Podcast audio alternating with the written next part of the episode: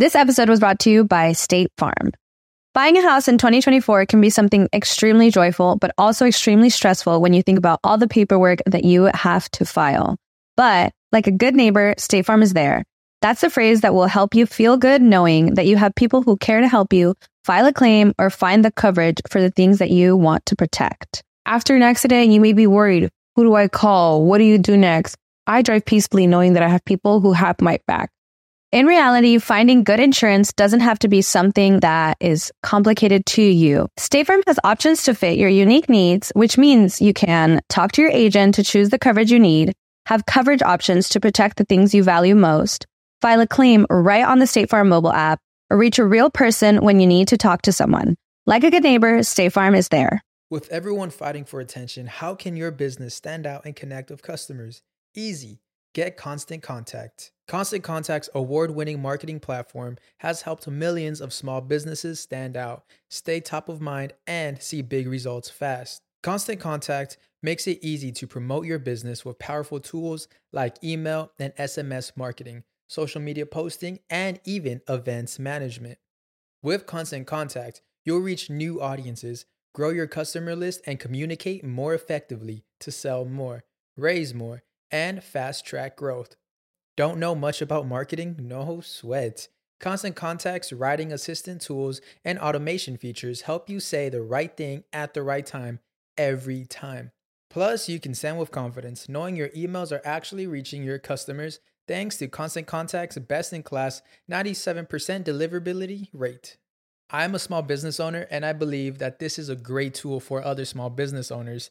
In small businesses, you need to create a team. And if you're starting by yourself, Constant Contact can be the team that you need. Tackle any challenge with Constant Contact's expert live customer support. Plus, everything's backed by the 30 day money back guarantee. So get going and start growing your business today with a free trial at constantcontact.com. Just go to constantcontact.com right now. Constant Contact, helping the small stand tall. ConstantContact.com. Estás escuchando El Dolop, parte de Sonoro y All Things Comedy Network. Este es un podcast bilingüe de historia americana en el que cada semana yo, Eduardo Espinosa, le contaré un suceso histórico estadounidense a mi amigo José Antonio Badía, que no tiene idea de qué va a tratar el tema. Excelente. Eh, el de hoy vamos a explorar un, un tema que exploramos muy seguido aquí. Esclavismo, muerte, abuso, No se llama falta de derechos, esclavitud. Pero no ese es otro. El agua con radio funcionó bien hasta que se le cayó la mandíbula. ¿En qué ojo me pongo el parche? Malditos salvajes incultos. Pagaba 25 centavos a los niños de la localidad por cada perro o gato que le llevaran. No, espérate, ¿qué? El parque se hizo consciente, el parque probó la sangre, güey. Ahora necesitaba más. ¿De qué se va tan... Lo bueno es que nada más te trabas cuando lees, ¿verdad? Sí, sí, sí.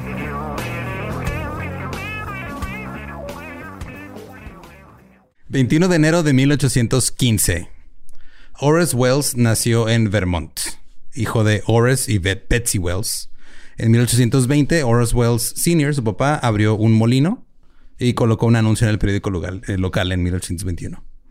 Cito, esta primera máquina de molinillo limpia el grano no solo de tizne, sino también de berberechos, semillas de malas hierbas y otras materias inmundas. Nice. A nadie le gustan los berberechos. No, los berberechos. Busqué que era La un berberecho, de la- es este, o sea, así le dicen como así a ciertos, o sea, así les decían a ciertos an- a- como animalitos o Han de ser como escarabajillos y cositas Sí, así de la así. avena. y de- Ajá. Ok. este, pero aparentemente hay una como una especie de creo que de ostión o algo así que se llama berberecho en español. Es un pedo, güey, Simón. Es como mi abuela les decía alicuijos a los insectos. Alicuijos. Ajá. Entonces me amenazaba cuando estaba yo chiquito. Me decía, si sigues llorando, te voy a mandar al cuarto de los alicuijos. Y era así, el- un cuarto en el patio donde guardaba cosas y aparentemente había alicuijos ahí. Entonces yo dejaba de llorar para que no me enviaran. Claro, güey. Sí. Wow. Está bien Eli Roth ese castigo. Entonces digamos que esta madre limpiaba esto de alicuijos. Entonces el papá pues tenía como esta madre, esta mente este, de inventor. Está chido. Horace asistió a escuelas privadas hasta 1829 cuando murió su padre. Eh, Horace apenas tenía 14 años, su madre se volvió a casar rápidamente y Horace se convirtió en profesor espe- especializado en caligrafía a sus 15 años. ¡Ah, la madre! Enseñó en varias escuelas y luego decidió estudiar odontología. Escribió a sus padres, cito, es mi más sincero deseo hacer el mayor bien posible. Espero y rezo para que ningún motivo egoísta pueda influir en mí para ir en contra de este principio. Ya tienes 15, mijo, ya está grandote. Haga lo que usted quiera, ajá. váyase. Es hora de entrar a la medicina. Ya nomás le quedan como seis años de vida, así que aproveche, es ahora o nunca. Pero como no había escuelas de odontología en ese entonces, porque sabemos que antes nada más era, serás aprendiz de algo. Sí, no es que se fue a aprender con un dentista de caballo. Nomás fue un aprendiz de dentista. En, en- en 1834, a sus 19 años, se fue a Boston, donde se convirtió en aprendiz de dentista. Y dos años más tarde eh, apareció su nombre en el periódico de Connecticut, en Connecticut Current. Decía, cito, el doctor H. Wells se ofrece como dentista profesional en Hartford, ha adoptado el nuevo y mejorado estilo de, de inserción de dientes. What? Eh, se invita respetuosamente a damas y caballeros a que examinen su método de inserción de de- dientes minerales en una placa de oro. Particular atención prestada a la preservación de los dientes naturales mediante un proceso de limpieza y relleno con oro. Oh, ok. Nada más, este... El grill. Inventó el grill. No solo eso, güey. O sea, fue dos años de aprendiz de dentista. O sea, a sus 21 años ya el güey andaba... Ah, ya aprendí todo lo que, te- que tenía que aprender. ¡Vámonos! Vámonos. Ores vio la odontología como una profesión muy vulnerable a los abusos de la charlatanería. Y un amigo suyo decía que Horace era honesto, no podía pensar en los demás como deshonestos, era justo y no toleraba la injusticia. Bien. Entonces, Esas, estas son cualidades que yo quiero en mi dentista. Le escribió a su hermana, le dijo que estaba muy feliz trabajando con dientes, ganando entre 5 y 20 dólares al día. Se compró un acordeón, era su hobby, tocaba en su casa, tenía pájaros ahí de, de mascotas. Dice que los pájaros cantaban cuando él tocaba el acordeón. Estaba viendo la vida así feliz. La vida francesa. Pero aún así no bastaba con tocar instrumentos para sus pájaros y tocarse el suyo, supongo. Quería una dama. Claro. Así que buscó una esposa. Y la manera en la que buscas una esposa en los 1800 es escribiéndole una carta a una mujer que no conoces. Cito. Señorita Wales, somos comparativamente extraños y estoy resuelto a preguntar. ¿Estaría de acuerdo con, con sus deseos conocerme más familiarmente? Cualquiera que sea la respuesta, debe disculparme por ser tan explícito. Swipe a la derecha, si está de acuerdo. y swipe a la izquierda, sí. Sí, regréseme, eh, el- regréseme la carta en la pata derecha de la paloma mensajera. Sí, sí, si quiere. En la pata izquierda, si no. Ella dijo que sí. Sugirió que salieran 30 minutos todos los martes por la noche. Y cinco meses después se casaron. No está mal. ¿Eh? Sí, o sea, le dijo respetuosamente, eh, me gustaría conocerte, vamos a conocernos más. Y dijo, ah, va, te veo el martes en tal lado, media hora. Y luego cinco meses después se casaron, güey. O sea, está, está bonito, está, está- sí está romántico. Sí, sí, sí. Después Horace le escribió una carta a sus padres, bueno, a su madre y a su padrastro. Queridos padres, he estado casado 11 o 12 semanas y con esta corta experiencia en el estado matrimonial, realmente puedo decir que he mejorado mi condición. La esposa envía mucho amor y desea mucho verlos. Por cierto, creo que estarían satisfechos con ella. Vengan a visitarnos. Oh, es un buen chico. Sí, o sea, es un Oh, güey que Ajá. quería hacer el bien. Eh, hizo bien el cortejo que en esa época no- tú puedes lleg- llegar y robarte a una mujer, güey. No, sí, sí. Ajá. Él mandó su cartita, estudió, iba creando un negocio Sí, honesto. Tocaba el acordeón, güey. Eh, tuvieron un hijo en 1839, Charles Thomas Wells. Eh, Horace también estaba interesado en inventar, lo traía de su padre. Se le concedió una patente para un tamiz mejorado de cenizas de carbón e inventó y mejoró sus propios instrumentos dentales. Pero los instrumentos dentales nunca los, los quiso patentar. Eh, debido al dolor que implica la extracción de dientes, se interesó en encontrar algo que permitiera que la extracción, la extracción ocurriera sin dolor. Uh, laudo, no, no, no. Y esas cosas. Porque en ese tiempo, güey, y todavía la gente estaba aterrorizada con la idea de ir al dentista. Eso nunca se va a acabar. No.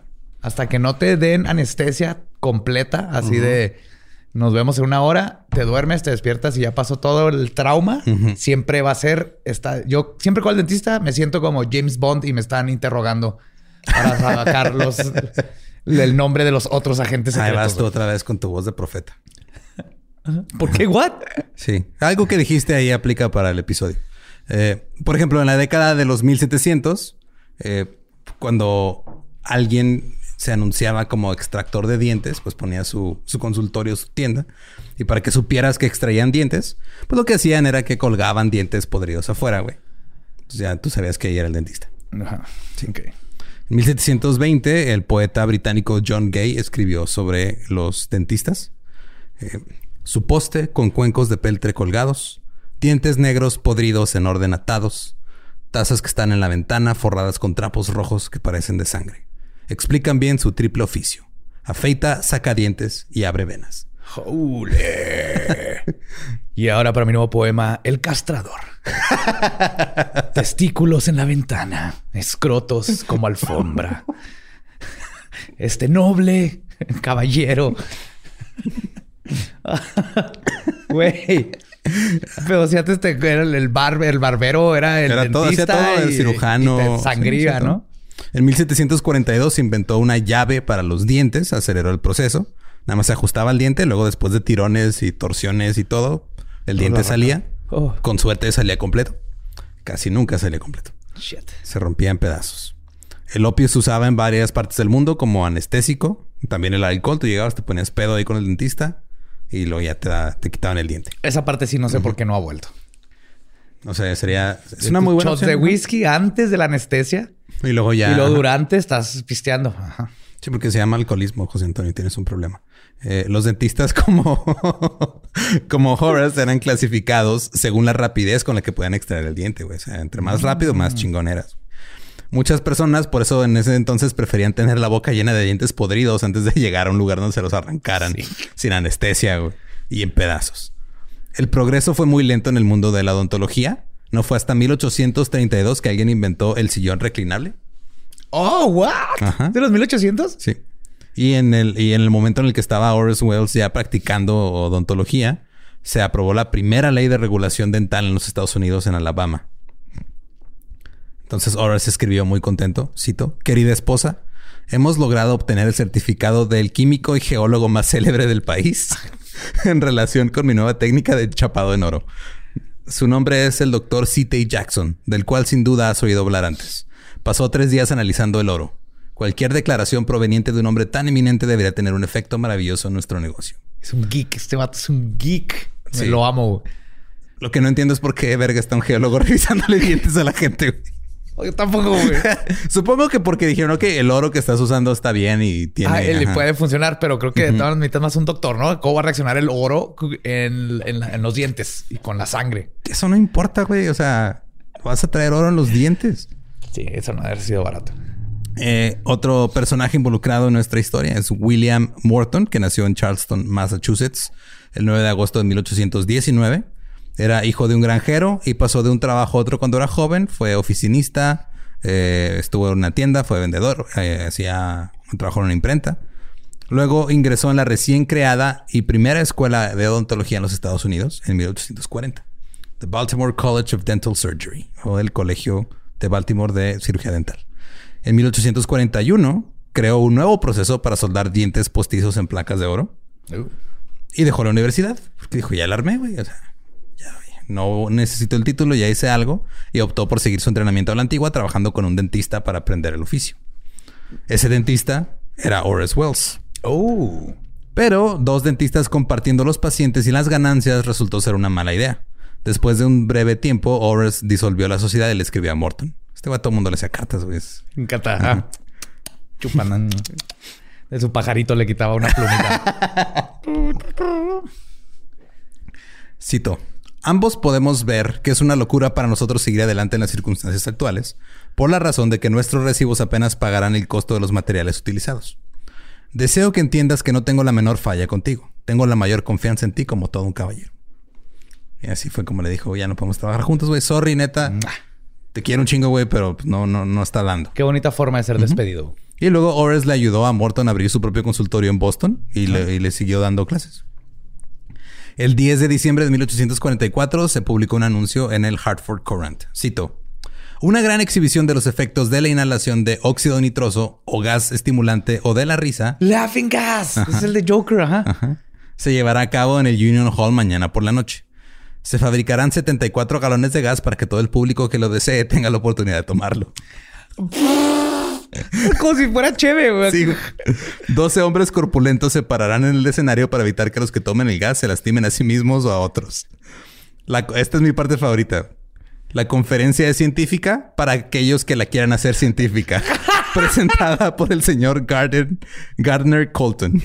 En adelante, esta es mi frase de la vida. Ey, esta fiesta es científica para los que la quieran hacer científica. Ahora sí, borre, brícale el techo. Técnicamente todo puede ser científico si no quieres ser sí. científico. Tú nada más me empieza a medirlo y ya. Ajá. Colton estaba de gira por el país eh, y estaba dando conferencias sobre el óxido nitroso y luego invitaba, invitaba a la gente, o sea, hacía la conferencia y luego invitaba a la gente que subiera al escenario para que lo probaran. Entonces, por eso tenían ahí a 12 güeyes Si corpulentos. te mareas o algo. Ores y su esposa fueron a el Laughing Gas Exhibition ahí en Hartford. El óxido nitroso se había descubierto en 1772 en Inglaterra. Eh, cuando se descubrió, llevó a la autoexperimentación y a las fiestas nitrosas. Una persona escribió, cito, la atmósfera del más alto de todos los cielos posibles está compuesta de este gas. Me siento como el sonido de un arpa. ¡Ay, cabrón! Es que buen viajezote, güey. Este le gana al, al chocoflán de cuatro De días de, cuatro viaje, días. güey. Es el sonido de una arpa, güey. Este tenía 650 de HTC, güey. Es, es poquito más. El gas era utilizado especialmente en las escuelas de medicina. Ya en la gran exposición del del Laughing Gas, Horace fue uno de los hombres que subió al escenario, inhaló el gas de la risa y su esposa dijo que actuó como un tonto. Así, te viste todo tonto ahí. Y luego después se le pasó el efecto, Horace se sentó y observó a su amigo Sam Cooley inhalarlo. Ajá. Sam empezó a correr por el pasillo, tiró unas sillas, terminó cortándose y lastimándose las rodillas. De hecho, creo que se fracturó, creo que en una pierna o algo, güey. Cuando Horace le preguntó si estaba bien, Sam dijo, pues no siento nada. Ese es el orco de la fiesta, güey. y en ese momento a Horace se le prendió la vela. El foco no, porque todavía faltaban treinta y tantos años. Sí. Ajá. Sí, sí vi lo que hiciste.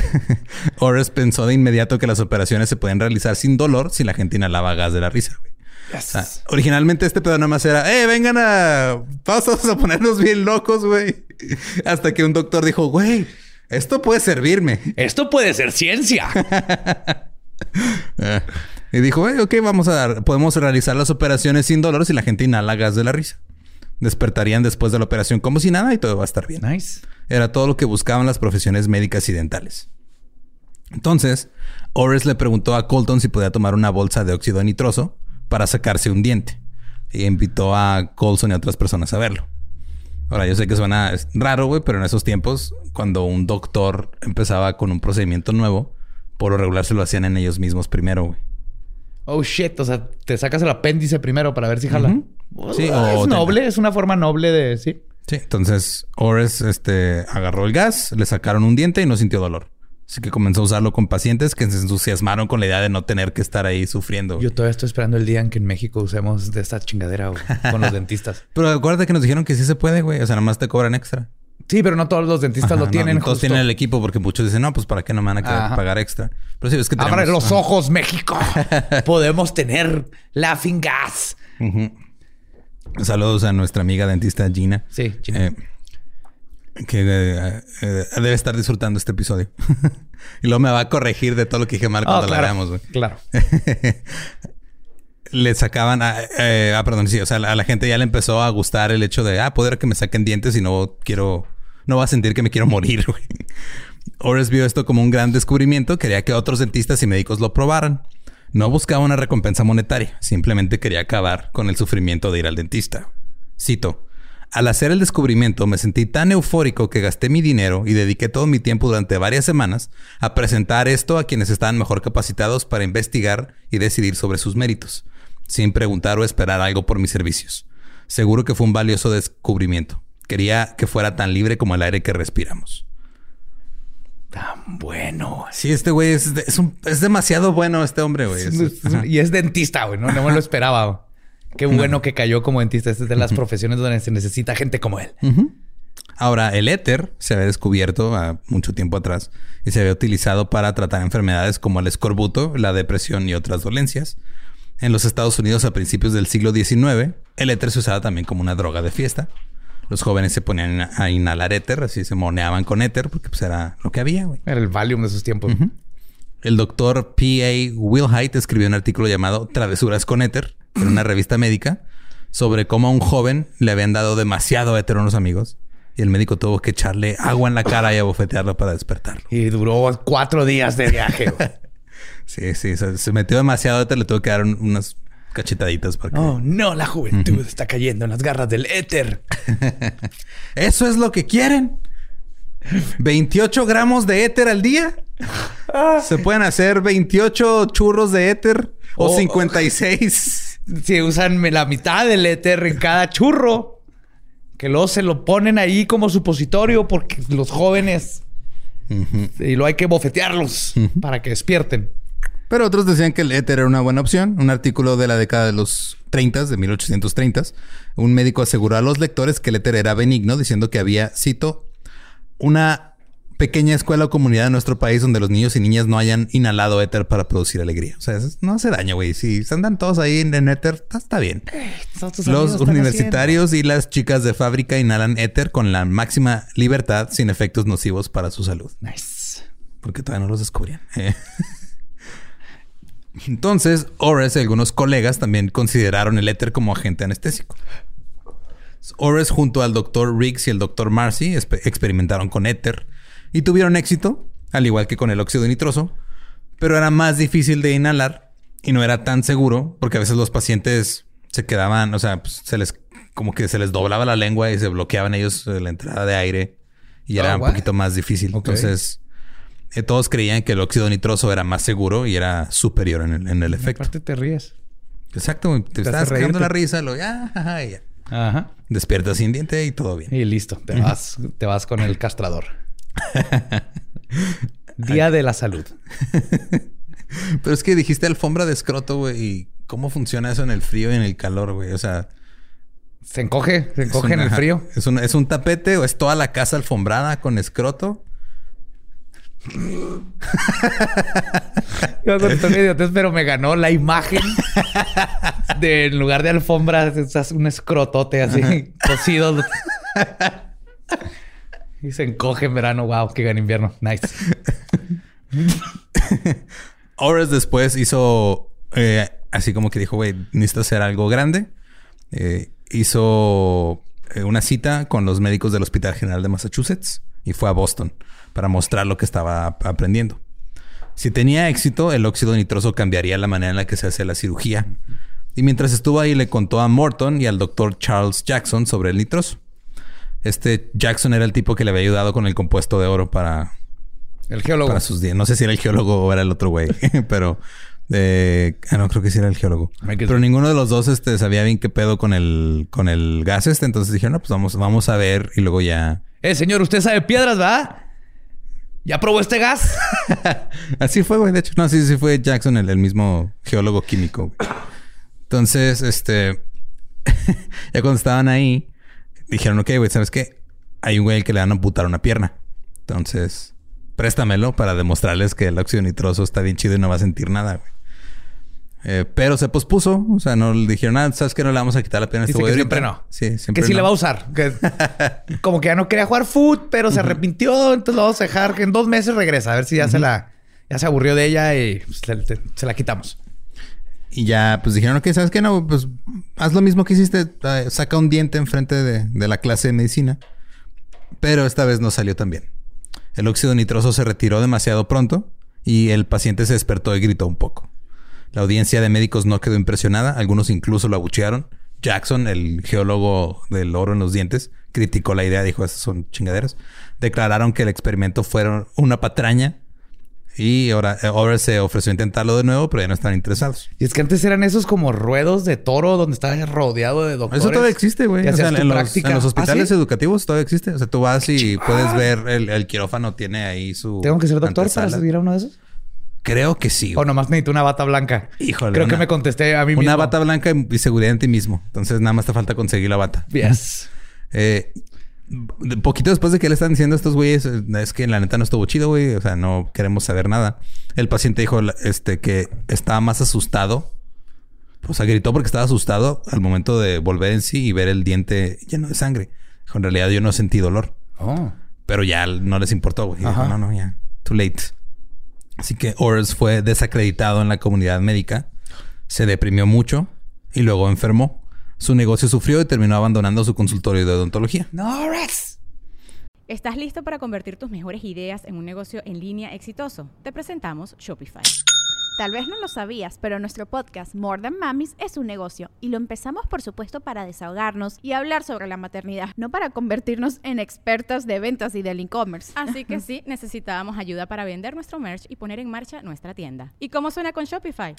Llegó otra venta. Shopify es la plataforma de comercio que está revolucionando millones de negocios en todo el mundo. Ya seas un emprendedor desde tu casa o desde donde sea, Shopify es la única herramienta que necesitas para iniciar, administrar y hacer crecer tu negocio sin dificultades. Con Shopify puedo gestionar pedidos, envíos y pagos desde cualquier lugar, brindándote toda la información y estadísticas de tus ventas al detalle. Regístrate para un periodo de prueba con tan solo un dólar al mes en shopify.com barra sonoro, todo en minúsculas. Ve a shopify.com barra sonoro para llevar tu negocio al siguiente nivel. Shopify.com barra sonoro. Al mismo tiempo, su amigo Sam Cooley, el que se chingó las rodillas ahí en, en high, había comenzado a hacer exhibiciones nitrosas. Porque pues yo creo que le gustó mucho el pedo. Yeah, party boy, tío, que es el orco de la fiesta, güey. Él ya se empezó a dedicar. a- Eh, ¿quieres, quieres, compa, compa, quiere, ¿Qué pasó? quiere óxido, güey? Quiere óxido, óxido, güey. ¿Traes el nitroso? Eh, De... güey, el nitroso, güey, te puede romper la pierna y no lo sientes, güey. Güey. El, el interés de Morton había aumentado debido también al, al gas de la risa y visitó a Ores dos veces para preguntarle cómo prepararlo para usarlo. Ores le dijo que fuera a ver al doctor Jackson para prepararlo porque Jackson es químico. Digo, aparte de que es geólogo, es químico, entonces él te va a decir cómo lo hagas. Con su negocio de odontología terminado, Ores se dedicó a otras actividades. El 2 de junio de 1845 apareció un anuncio en el Hartford Courant para Wells Panorama of Nature, el panorama de naturaleza de Wells, donde iba Horace Wells a dar una conferencia sobre pájaros. Yeah. Además, en el mismo evento iba a tocar la Major Hamilton's Brass Band, la, la banda del mayor Hamilton, y los boletos costaban 25 centavos. Iba a ser un pinche ventazo. Pinche show de open mic en martes, güey. Así, wow. Eh, al año siguiente, Horace intentó patentar una regadera. Pero otro hombre, el coronel Thomas Roberts, dijo, yo ya la había inventado. güey. O sea, la regadera la inventé yo. Así que se asociaron. Roberts fabricó las duchas y Horace viajó por Nueva Inglaterra vendiéndolas. Pero eso tampoco salió tan bien y decidió volver a lo único que en realidad le había hecho ganar dinero. La odontología. En septiembre de 1846 eh, empezó otra vez y luego en octubre recibió una carta de Morton. Amigo Wells, estimado señor, le escribo para informarle que he descubierto una preparación por inhalación que arroja a una persona a un sueño profundo. Mientras que en este estado se pueden realizar las operaciones quirúrgicas o dentales más severas, el paciente no experimenta dolor. Lo he patentado y ahora estoy a punto de enviar agentes para vender el derecho de usarlo. Mi objetivo al escribirle es saber si le gustaría visitar Nueva York y otras ciudades para vender derechos también. He usado el compuesto en más de 160 casos en extracción de dientes. Me han invitado a administrarlo a pacientes en el Hospital General de Massachusetts y he tenido éxito en todos los casos.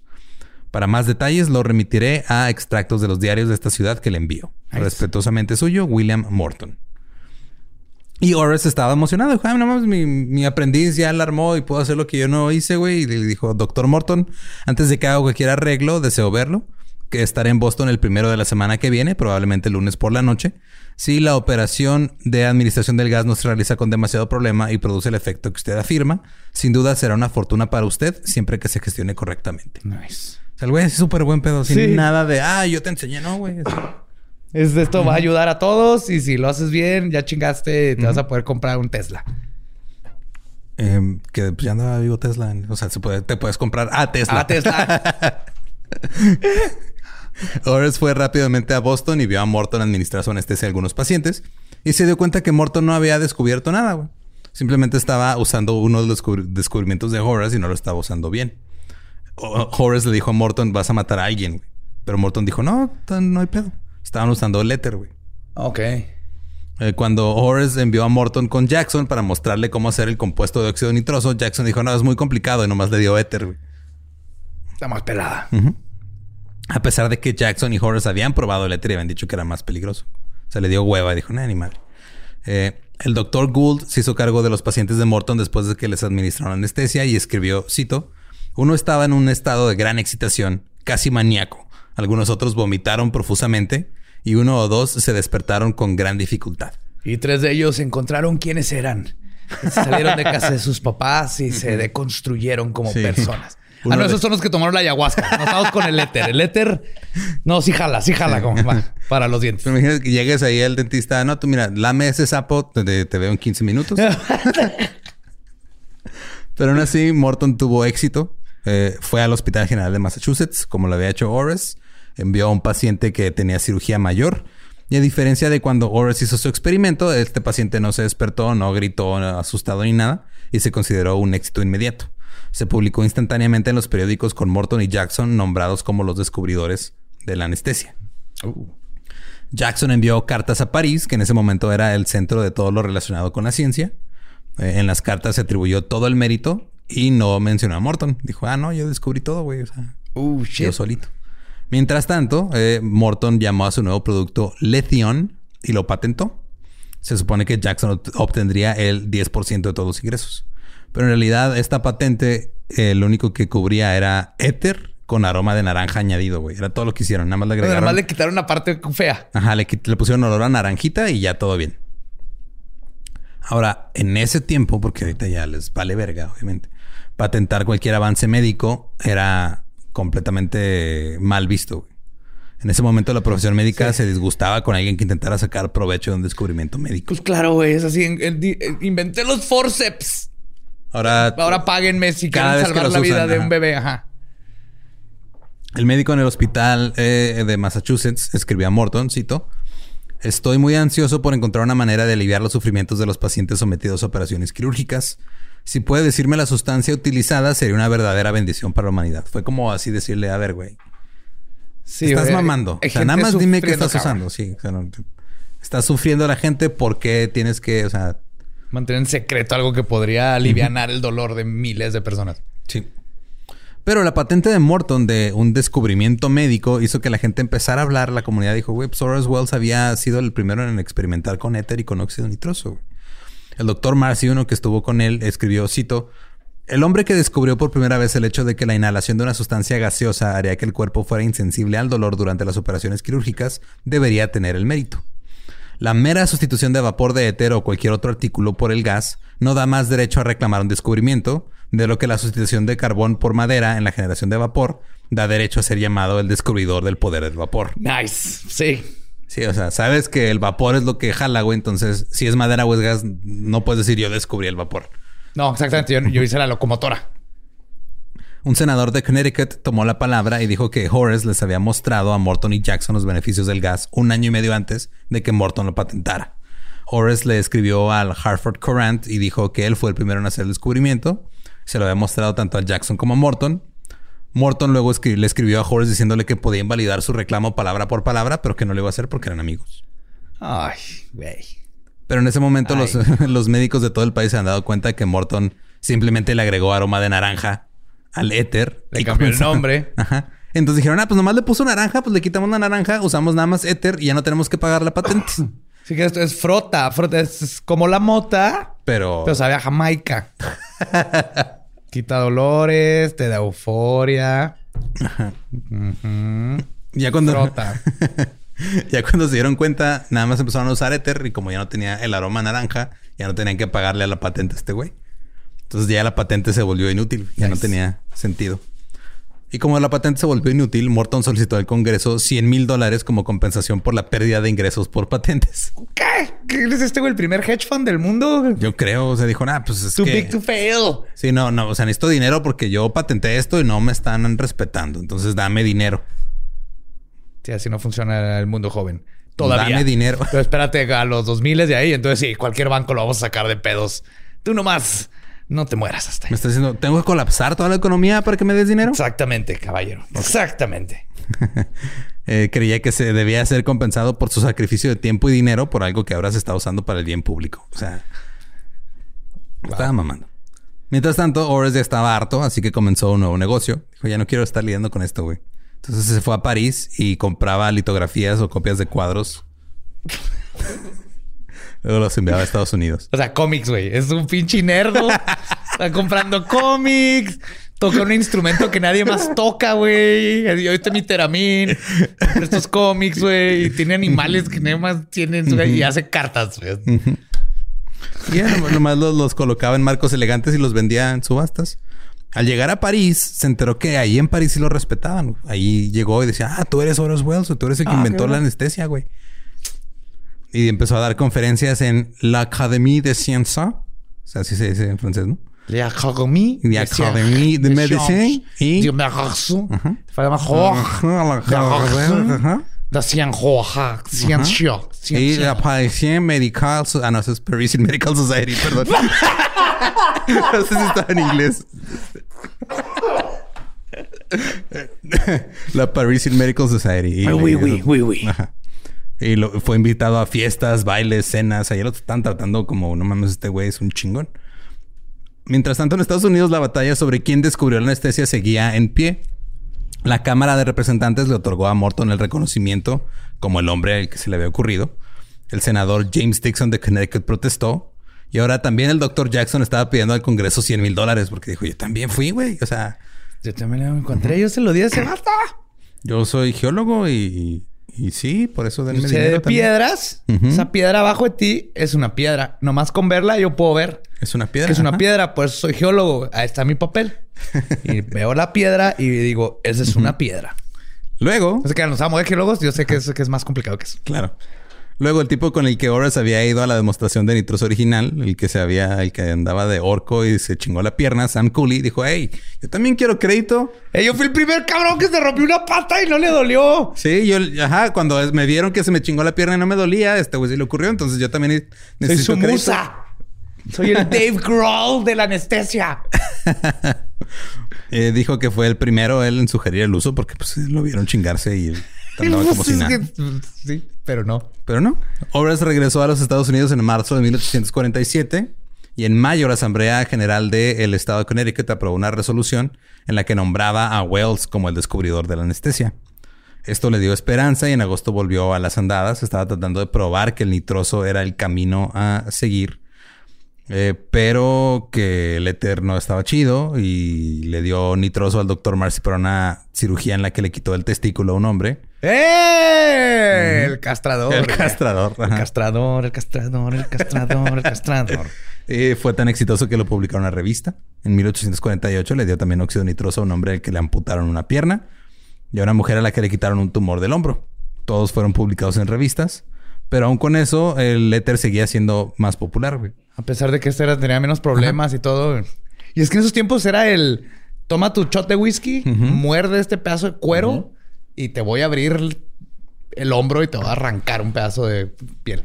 Sí, así funcionaba la medicina. Ahora funciona así, pero... No te o sea, es el mismo principio, pero ya las herramientas y los métodos han mejorado un Sí, chingo. siguen siendo Ajá. carniceros de, de marfil. Así le digo. Carpin- Carnicero de- carpinte- Carpintero de marfil, le Esos digo a los esos- dentistas. esos son los- Los bueno, dentistas. ajá, sí, los Ajá. dentistas. Y carnicero de hombres es Los, cirujanos. Y los ortopedistas nomás son este carpinteros. Ajá, de hueso. De hueso. Carpintero de hueso. Así, de, demeritando la profesión médica. Sí. Que nosotros nos dedicamos a hablar, güey. Horace continuó con su negocio de venta y, y enmarcado de pinturas y luego se mudó a la ciudad de Nueva York. Volvió a trabajar como dentista y anunció sus servicios indoloros en el New York Herald. Y dejó a su esposa y a su hijo viviendo en Hartford. Dijo, no, ustedes quédense aquí en lo que yo voy a Nueva York a hacer lana. Todo chido. Pero sus amigos cercanos dijeron que estaba cambiando. Uno dijo que estaba, cito, algo trastornado cuando dejó Hartford. Su mente ha estado muy excitada desde hace algún tiempo y personalmente ha experimentado en gran medida con gases preparados de diferentes formas. Uno de los gases con los que de repente experimentaba era el cloroformo. ¡Oh! Que ahora el cloroformo no funciona como en las Es películas. lo que iba a decir. Ajá, no. Estás como 5 a 15 minutos para Sí. que... Ajá. Sí, no se puede simplemente poner un trapo empapado en la cara de alguien. Son como 5 minutos mínimo para dejar a alguien inconsciente. Ajá. Así que puedes pelear, puedes forcejear y todo antes de quedarte Sí, con tantito que te quites del trapo ya... Ya. Ya, no jaló. También se consideró en su momento como un medicamento para tratar determinadas dolencias. Horace lo comenzó a usar mientras estaba en Nueva York para tratar su depresión. Dice que oler cloroformo le daba una sensación estimulante. Entonces, por aproximadamente un mes estaba inhalando cloroformo para quitarse la depre. Lo que no se sabía en ese entonces es que el cloroformo daña el cerebro y lo trastorna. Ahora ya sabemos Oh. eso, güey. O sea, estar inhalando cloroformo constantemente te puede provocar. Tú puedes matar a alguien con demasiado cloroformo. O sea, no nomás es de que tardas mucho en, en dormirlo. Si le dejas demasiado tiempo el cloroformo, te lo puedes matar. Así es. The Daily Union, el 22 de enero de 1848, cito, acaban de capturar a un tipo que desde hace algunas noches se ha dedicado a arrojar ácido sobre los vestidos y las personas, eh, los- sobre los vestidos y los cuerpos de las desafortunadas mujeres que infestan después del anochecer la parte interior de Broadway. ¿Qué es esto? ¿Leyendas legendarias?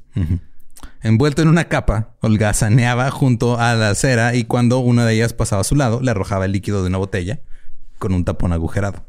Su nombre es Horace Wells y es dentista en, en el 120 Chambers Street. Algunas de las víctimas de esta nueva reforma moral han sufrido quemaduras bastante graves. Una joven yace ahora en el hospital de la ciudad gravemente enferma. Seis mujeres declararon haber sido quemadas con ácido y su ropa destruida entre el lunes y el viernes por la noche. Este es el origen de The Joker, güey. Me estás contando el origen de Joker. Empezó con la Inventó el gas Laughing y luego ahorita están quemando a gente con ácido. De seguro le salió una flor del, del ojal. Wow. Sí, este Horace fue arrestado y cuando ya no estaba drogado con cloroformo, se dio cuenta de lo que había hecho. Disculpen. Ah, no, ya se puede. ya. Y entonces escribió probablemente la carta para Claro justificarse carta. Claro que escribió. más gloriosa de la historia. güey. A ver. Cito.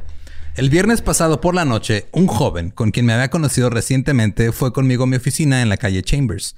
Y mientras estaba ahí, dijo que una mujer de mal carácter le había estropeado una prenda mientras él caminaba por las calles, arrojándole algo parecido al ácido sulfúrico. Dijo que él sabía quién era ella y que se le devolvería con la misma moneda. Como yo tenía un poco de ácido en mi oficina que estaba usando en algunos experimentos, me pidió la libertad de tomar un poco para este propósito. Luego dijo que quería que podría salpicar su propia ropa y podría dañarla, así que le dije que yo tenía una capa vieja que el ácido sulfúrico no podía dañar mucho y que no me servía para nada. Porque esto suena a algo que, que, me- que yo diría, güey. Eh, Lolo, tengo tantito ácido. Y de, eh, mira, qué coincidencia. Te tengo una capa que el ácido no le hace ni madre, güey. Dijo, a petición suya salí a la calle con él. Él llevaba mi vieja capa puesta. Seguimos por Broadway. Dijo que vio a la chica que perseguía y le roció el chal con ácido. Luego giramos por Broadway cuando mi amigo propuso rociar a algunas de las otras chicas. Inmediatamente me opuse y le dije que lo que ya había hecho no estaba de acuerdo con mis propios sentimientos, aunque haya sido hecho en venganza. Cuando llegamos a la calle Chambers, tomé mi frasco de ácido y mi capa, y al mismo tiempo llegaron dos de sus amigos y lo dejé ir, suponiendo que lo hubiera disuadido de hacer el mal que proponía, que es tan ajeno a mi naturaleza como la luz se opone a la oscuridad.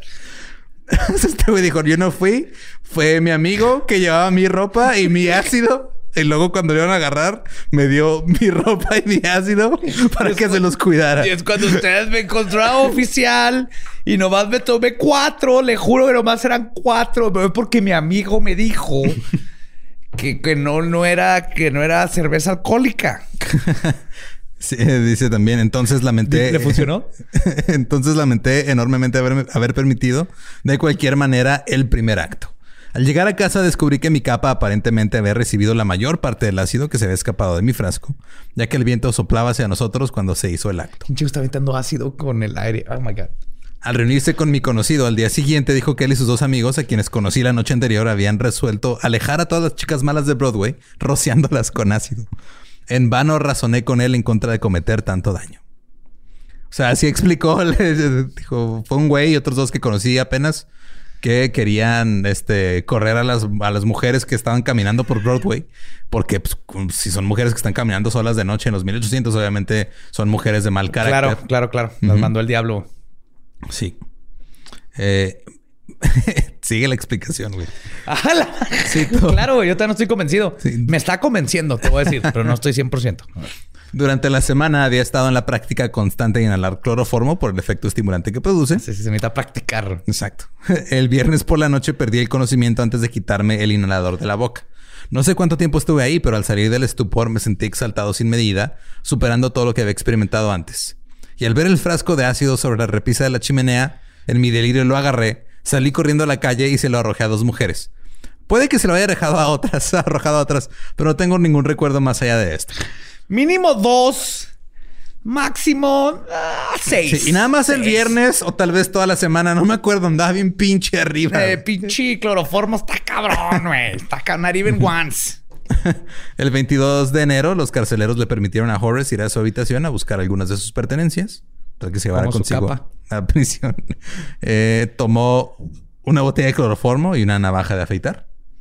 Lo llevaron de regreso a su celda. Te, te dejaban entrar con cloroformo y una navaja de afeitar a tu A tu celda. sí, güey. sí Good fue. times. Algo que quieras llevarte. Ah, déjame. No, pues es que me tengo que rasurar y me tengo que poner hasta la madre. Ya igual, y traje esta prostituta también. De una vez, este. Eh, tres días después eh, se abrió una vena de la pierna y se desangró hasta morir mientras se drogaba con cloroformo. El forense dictaminó que cometió los ataques debido a una aberración mental pr- provocada por los inhalantes.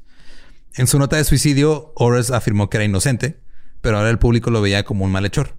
Señaló que mientras estaba en la cárcel, otras mujeres habían sido rociadas con ácido. güey. No, ¿what? Que sí era cierto. O sea, el güey sí roció ácido a mujeres, pero también había otros güeyes rociando ácido a mujeres. en- Entonces, como que la mitad de lo que dijo era real. Puede ser, güey. O sea, ya no se sabe. Estaba culero ser una mujer en Broadway en los 1830. güey. Totalmente, güey. Había imbéciles aventando y todavía no salía Batman, güey. No. Dijo que las mujeres habían mentido. Eh, y que le- pero las mujeres dijeron que él estaba ahí muy seguido todo el tiempo y que le huían. güey. Pero Ores dijo que no es cierto, que él nunca había ido a Broadway. Luego dijo que su mano estaba inestable, su cerebro estaba en llamas y se quitó la vida. Dos días después de su muerte, el Hospital General de Massachusetts publicó su informe anual en el que afirmaba que la presentación pública original de Horace fue un fracaso y que debido a eso pasó a usar nitroso en lugar de éter. Eh, eh, perdón, y que, de- que debido a que pasó a usar nitroso en lugar de éter, la afirmación de que él había sido el quien había descubierto la anestesia era infundada. Dijo, no es cierto, el éter es lo chido, este güey estaba bien pinche loco y eso que todavía no le aventaba eso a las mujeres. Ahorita no tenía cuatro amigos imaginarios con los que salía usando capas. Todavía no. Cuatro días después, el New York Evening Post informó que un policía fue a visitar a la prostituta que había sido atacada por Ores con ácido, eh, que nadie en el hospital había oído hablar de ella. Luego el policía fue a Broadway para hablar con otra de las víctimas, pero la víctima le dijo que no sabía nada y le cerró la puerta. O sea, trataron de investigar más, pero no querían hablar con la policía, güey. Porque pues unas sí eran prostitutas y otras no. Claro, Entonces. Eso no ha cambiado hasta ahorita, güey.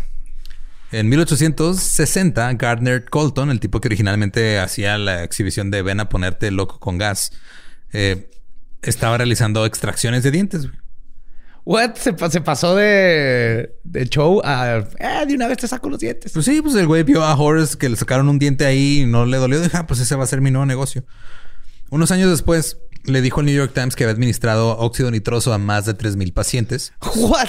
Su uso le devolvió la popularidad a el laughing gas y los dentistas comenzaron a usarlo de nuevo. Hey, les dije que esto es ciencia. si quieren que sea ciencia, bienvenidos a Jackass 1800.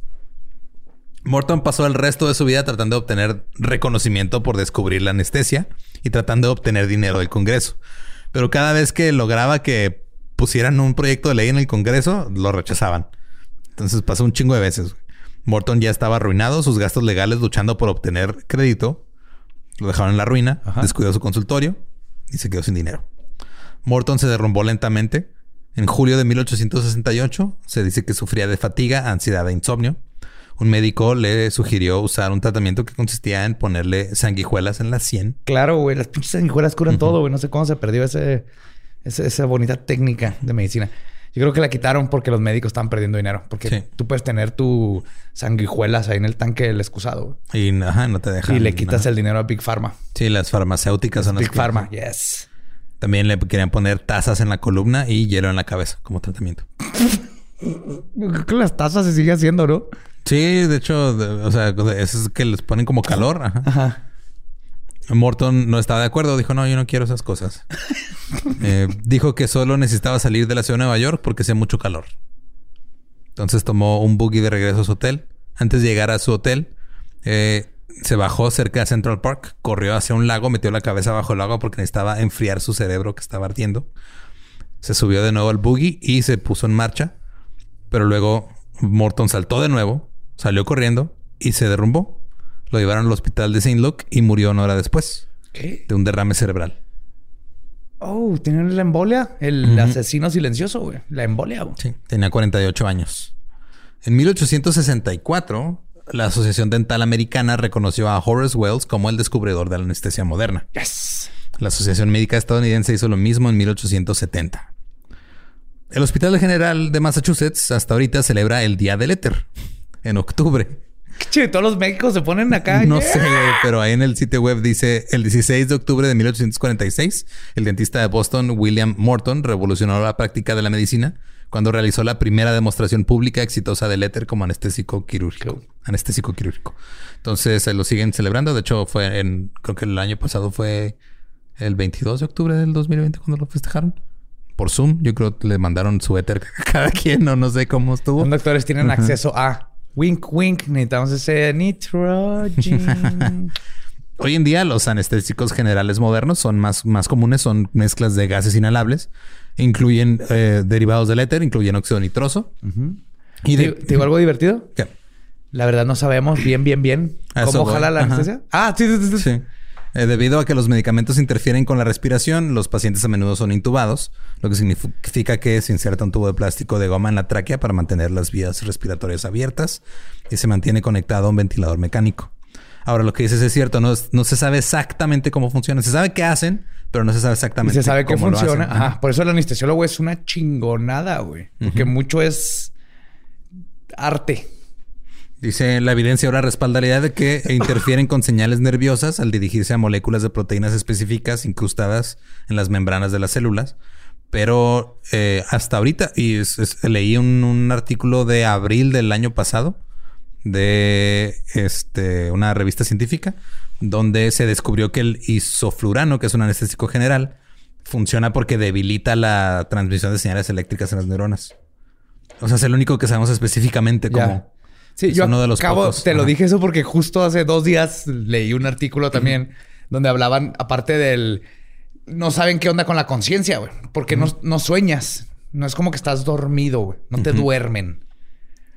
Pero no sientes nada. Entonces también en la parte de la conciencia. Así que, ¿a dónde se va la conciencia cuando estás en anestesia? I don't know. A tirar ácido a las mujeres en Broadway, güey. Ahí anda la conciencia. Pues, o sea, tiene sentido si dicen que lo que debilita es este, las, o sea, Ajá. deja que las sinapsis dejen de estar aventando señales. Tiene sentido que por eso no se, o sea, están están prácticamente como apagándote el cerebro. Ajá. Simón. Ajá. No, no estás ni consciente, ni dormido, ni inconsciente, ni nada. Estás out. Y puedes comprar este éter y óxido nitroso en Amazon.com. ¿Qué? Por lo menos en el gringo. Pare. y esa es la. Cuando me próxima, si ven una foto mía en Instagram con capa, ya saben, ya saben qué pasó. Ay, güey. Esa es la historia de la pelea por la anestesia. Así se descubrió. Se descubrió porque alguien estaba poniendo, dijo, esta madre te pone bien loco, güey. Le dijeron, oye, a lo mejor puede servir para otra cosa. Hey, ¿Qué es lo que está todo puede ser ciencia si quieres que sea ciencia. Pues güey. digo, es lo mismo que pasó con la marihuana medicinal, güey, ¿no?